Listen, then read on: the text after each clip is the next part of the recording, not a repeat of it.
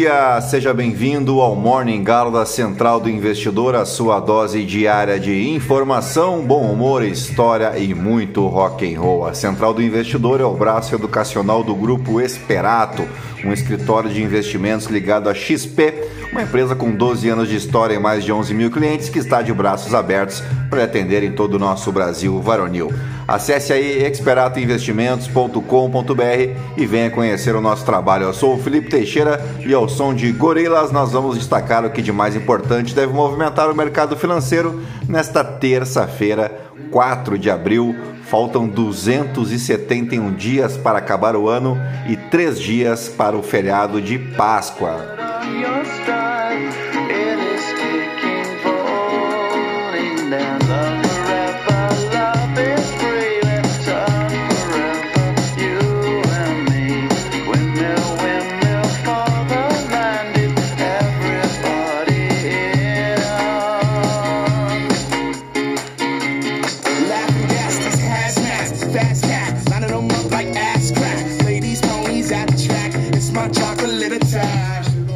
Muito bem, são 4 horas e 45 minutos, 22 graus aqui em Itapema. Hoje é dia das crianças em Hong Kong e em Taiwan. Dia da libertação na Hungria. Vamos entender por quê? E aí voltamos para o julho de 1941, quando o Reino da Hungria, membro do Pacto Tripartite, né, originalmente envolvendo Alemanha, Itália e Japão, pois uh, o a Hungria participou da Operação Barbarossa em aliança com a Alemanha nazista, ou seja, as forças húngaras lutaram ombro a ombro com a Wehrmacht e avançaram através da Ucrânia soviética, depois para a Rússia, abrindo todo o caminho a Stalingrado, Batalha de Stalingrado que completa 80 anos agora em 2023. Lembrando ainda que em agosto de 1939, alemães e soviéticos haviam assinado o Pacto Germano-Soviético que instituía a paz entre as duas nações por um período de 10 anos. Imagina só se não tivessem assinado, né? Bem, acontece que em 1900, entre 1942 e 1943, a maré da guerra virou. Parece que o jogo virou, não é mesmo? O Exército Vermelho libertou o território soviético e avançou para o oeste de suas fronteiras para derrotar a Alemanha e seus aliados. Foi no âmbito desses eventos que ocorria a ofensiva de Budapeste em setembro de 1944.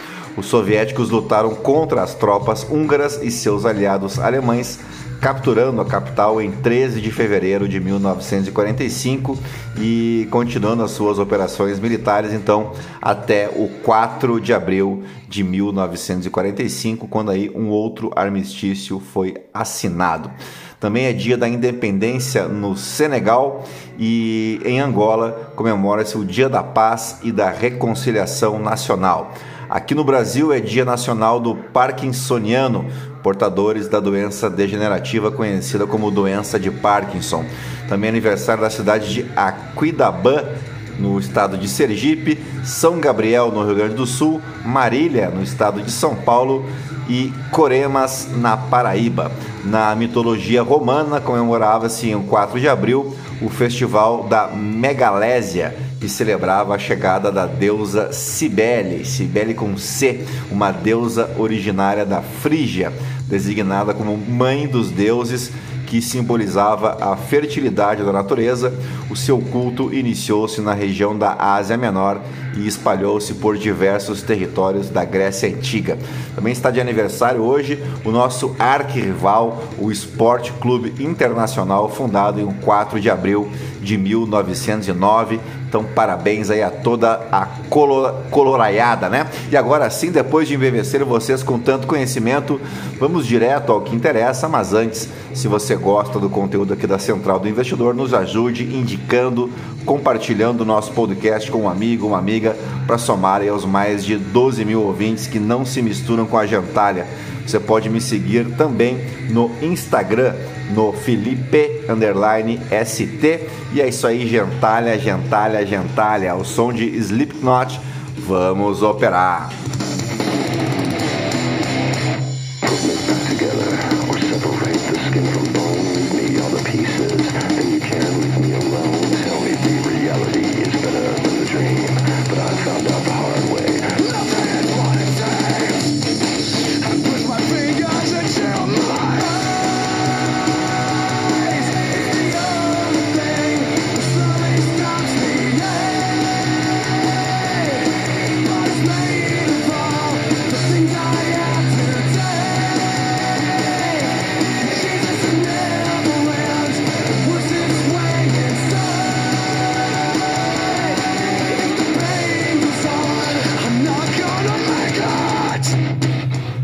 Aí, essa é para tu acordar mesmo, né? Para sair da cama correndo. As ações asiáticas encerraram a terça-feira em alta, com exceção ao índice Hang Seng em Hong Kong, com os futuros em Wall Street operando levemente no terreno negativo, à medida que os investidores vão ponderando os dados fracos das fábricas americanas contra as preocupações com a inflação depois do anúncio do plano da OPEP+ de cortar sua produção de petróleo. Na Ásia, as quedas nas ações de tecnologia chinesas derrubaram o índice de referência da Ásia e do Pacífico da MSCI em cerca de 0,3%, mesmo com ganhos no Japão e na Austrália. Enquanto isso, a autoridade monetária de Hong Kong comprou o dólar local pela primeira vez desde meados de fevereiro, depois que a moeda passou do ponto fraco de sua banda de negociação. A inflação sul-coreana diminuiu mais do que o esperado em março, reduzindo a pressão sobre o Banco Central para retomar o aperto da política monetária e ajudar uh, o indicador de ações COSPI a subir. O COSPI, que foi a exceção ontem na Ásia, era o único que não fechou com ganhos. Nos Estados Unidos, o presidente do Federal Reserve Bank de St. Louis, James Bullard, disse à Bloomberg Television que a decisão da OPEP+ de cortar a produção foi inesperada e um aumento nos preços do petróleo pode tornar o trabalho do Federal Reserve de reduzir a inflação ainda mais desafiador. Abre aspas, se isso terá um impacto duradouro, acho que é uma questão em aberto, disse ele. Com a possibilidade de uma recessão econômica se cristalizando no horizonte, a próxima temporada de balanços ganha ainda mais importância e pode marcar o primeiro de muitos trimestres desafiadores. No decorrer da semana, o relatório mensal de emprego do governo dos Estados Unidos, o payroll, deve fornecer uma imagem mais completa do mercado de trabalho. Os swaps vinculados a expectativas da taxa de juros do Federal Reserve mostram uma alta de um quarto de ponto em maio no centro das apostas. Bem, entre as commodities, o petróleo WTI avança para 81 dólares o barril e o petróleo Brent, que é a referência para a Petrobras, ultrapassou os 85 dólares depois que ambos subiram mais de 6% na segunda-feira. Bueno, por aqui, o ministro da Fazenda, Fernando Haddad, disse que alinhou informações com o presidente do Banco Central, Roberto Campos Neto. Os dois se reuniram na tarde desta segunda-feira no Ministério da Fazenda. Haddad afirmou se tratar de um encontro de rotina para alinhar e estabelecer protocolos de como trocar informações sem dar maiores detalhes do encontro. Enquanto isso, o vice-presidente da República, o ministro do Desenvolvimento, Indústria, Comércio e Serviços, Geraldo Alckmin, disse que passou da hora de o Banco Central reduzir a taxa de juros no país. Para Alckmin, não há o que justifique o Brasil ter a taxa de juros de 13,75%. Abre aspas, já passou da hora, não tem razão para termos a maior taxa de juros do mundo. É difícil de entender. Em 2020 a taxa de juros era 2%, hoje 13,75%. Não tem justificativa, disse o Alckmin nesta segunda-feira. Para Alckmin, há três motivos pelos quais a indústria brasileira perdeu relevância nos últimos 50 anos: câmbio, impostos e juros altos. Dessa forma, a redução da Selic ajudaria a alavancar a atividade industrial no país. Abre aspas mais uma vez, esperamos que com a nova ancoragem que foi apresentada, a ancoragem fiscal, a gente entre numa curva de redução da taxa de juros, disse o vice-presidente e ministro do Desenvolvimento, Indústria, Comércio e Serviços. Dito isso, vamos para as principais manchetes dos portais de notícia no Brasil e no mundo ao som de um clássico do Pink Floyd. Might let you sing. Mama's gonna keep baby cozy and warm. Ooh, baby. Ooh, baby. Ooh, baby. Cause mama's gonna help build the wall.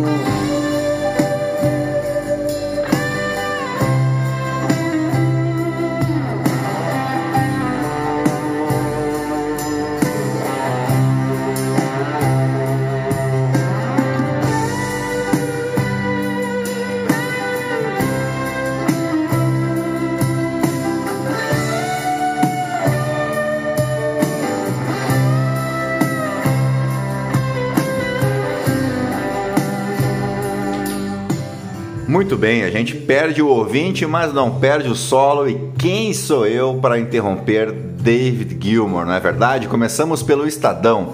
Reforma do ensino médio. Entenda o que acontece com o adiamento das mudanças do Enem. Eliane Cantanhede, Anderson Torres.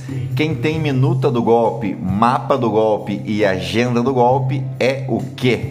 Tem a foto aqui do glorioso ex-ministro da Justiça, Anderson Torres, que está em cana, né? O nosso famoso piu-piu. Vamos lá. Polícia Federal investiga se russo que se passava por brasileiro praticou espionagem no país. Espião russo se passou por brasileiro, morou no Rio e abandonou namorada para fugir. A Ford perdia dinheiro no Brasil e agora está no azul, diz Rogério Goldfarb. Natura fecha acordo com a L'Oréal para vender a Aesop. Transação é avaliada em 2 bilhões e meio de dólares. Experimento do futebol da China foi um fracasso e agora parece ter acabado. Chineses despejaram bilhões de dólares na tentativa de se tornar um país importante no esporte. Datena diz que chapa com bolos seria fortíssima, mas que perdeu viabilidade. Petistas reclamam que Bolos consentiu com críticas de Datena ao PT, isso tudo após conversas vazadas no dia de ontem, né? Uma coisa bem desagradável, né? Para dizer o, mínimo. Elon Musk troca logotipo do Twitter por cachorro enquanto enfrenta processo de 258 bilhões de dólares. Bilionário chegou a pedir para que um juiz rejeitasse a ação movida por investidores do Dogecoin. Ministra francesa gera polêmica ao posar para a Playboy. Confira fotos do ensaio. Já pensou se a moda pega, hein? Relatoria de ação que pode beneficiar empreiteiras gera impasse no Supremo. Grupo do WhatsApp com Sérgio Moro vira campo de batalha sobre Lava Jato. Brooke Shields conta como decidiu revelar agressão sexual em novo documentário. Libertadores começa hoje. Veja grupos, tabela, datas, horários e onde assistir. Denúncia de assédio sexual na Petrobras gera enxurrada de relatos de funcionárias. Donald Trump chega a Nova York para se apresentar à justiça sob forte sistema de segurança. Vamos para a Folha de São Paulo. Datafolha: 51% defendem Bolsonaro inelegível, 45% são contra punição pelo TSE. Ex-presidente fez campanha contra as urnas eletrônicas e é alvo de 16 ações na Justiça Eleitoral. programa analisa o poder da facção criminosa PCC hoje. Lula tenta se blindar de casos de corrupção com um novo mecanismo para dar dinheiro ao Congresso. Verba de 9,8 bilhões de reais simula emendas parlamentares. O governo quer divulgar padrinhos para conter desgastes. Nova regra fiscal teria economizado 64 bilhões ao ano, estimam analistas. MEC precisa liderar a discussão sobre o novo ensino médio. Uh, Rússia nunca deixou de ser potência imperial e guerra da Ucrânia exemplifica isso. Uh, governo Lula abre crédito de 498 milhões para ações de proteção a indígenas. Na Semana Santa, sexta-feira é o único dia de feriado garantido pela CLT. Celso Amorim visita a Rússia e encontra Putin para tratar de negociação de paz na Ucrânia. Vamos de valor econômico. Selic em nível elevado obriga a compradora a adiar a aquisição da casa própria. Natura vende a ESOP para L'Oréal por 2,5 bilhões de dólares. Americanas propõem capitalização de 12 bilhões de reais e bancos veem chance de consenso. Haddad prevê arrecadar até 15 bilhões de reais com tributo sobre sites de apostas. Haddad questiona se Banco Central acompanha movimentos no mercado de capitais. Uh, quem escolhe etanol deve ser privilegiado, diz CEO da Stellantis. Uh, Elon Musk troca logo do Twitter por símbolo do Dogecoin. Vamos para o Globo. Merval Pereira, conversa de bolos e da Atena é fruto da situação fragilizada do governo. Miriam Leitão, erros que ficam caro para o país. Marcelo Nínio, a paz de Lula tem início em Xangai. Léo Aversa, o cardápio com QR Code tem que morrer. Malu Gaspar, ofensiva de Anderson Torres contra eleitores de Lula deve turbinar processo de Bolsonaro no TSE. Haddad diz que o governo fará correção tributária, mas não aumentará imposto. Basta cobrar de quem não paga. Não é tão simples assim, né? Que se fosse simples já teria sido feito. Quero ver isso aí rodando no Congresso, né? como é que vão tratar uh, esse monte de jabutis, jabuticabas e tudo mais, né? Como é que o governo vai conseguir uh, cobrar imposto de quem não paga hoje, né? Imagino que o lobby seja muito grande. Amorim visita Putin. Vai chegar um momento que o custo da guerra da Ucrânia será alto para os dois lados. Em Nova York, Trump se prepara para rendição à justiça. Entenda quais são os próximos passos. Bolos no PT. Petista cogita solução para impasse de candidatura. Haddad avalia usar fundo de petroleiras para renovar frota de carros velhos. Pacheco marca a instalação das comissões de primeiras medidas provisórias de Lula para o dia 11. Vamos para o Poder 360 o governo adiou primeira comissão de medida provisória a pedido de Arthur Lira. Senado cancela a audiência com Campos Neto para explicar juros. Olha aí, notícia interessantíssima. Militares gastaram verba da Covid com salgadinho e picanha, diz Tribunal de Contas da União. Eu lembrei vocês ontem do famigerado Plano Marshall do general Braga Neto, né? Tá aí, de repente, isso que foi uma das medidas do Plano Marshall de enfrentamento à Covid, né? Já que os militares gastaram. E quando eu falo os militares, é lógico que eu estou falando dos militares de alta patente, né? Pois eles gastaram a verba que deveria ser usada no combate à Covid para comprar salgadinho e picanha. Parabéns aos envolvidos. Moraes nega pedido de Silveira de revogar prisão e desbloquear redes. Polícia Federal investiga a interferência de Torres no segundo turno das eleições. Novo arcabouço atende às necessidades do país, diz Bruno Dantas. Ministro argentino é agredido por manifestantes em protesto. Fofoqueiro disfarçado, diz Bolsonaro sobre colunista de O Globo. Uh, Wallace é suspenso da seleção de vôlei após post contra Lula. Vamos para o Poder 300. Nossa, aqui já foi. Vamos para o portal Metrópolis.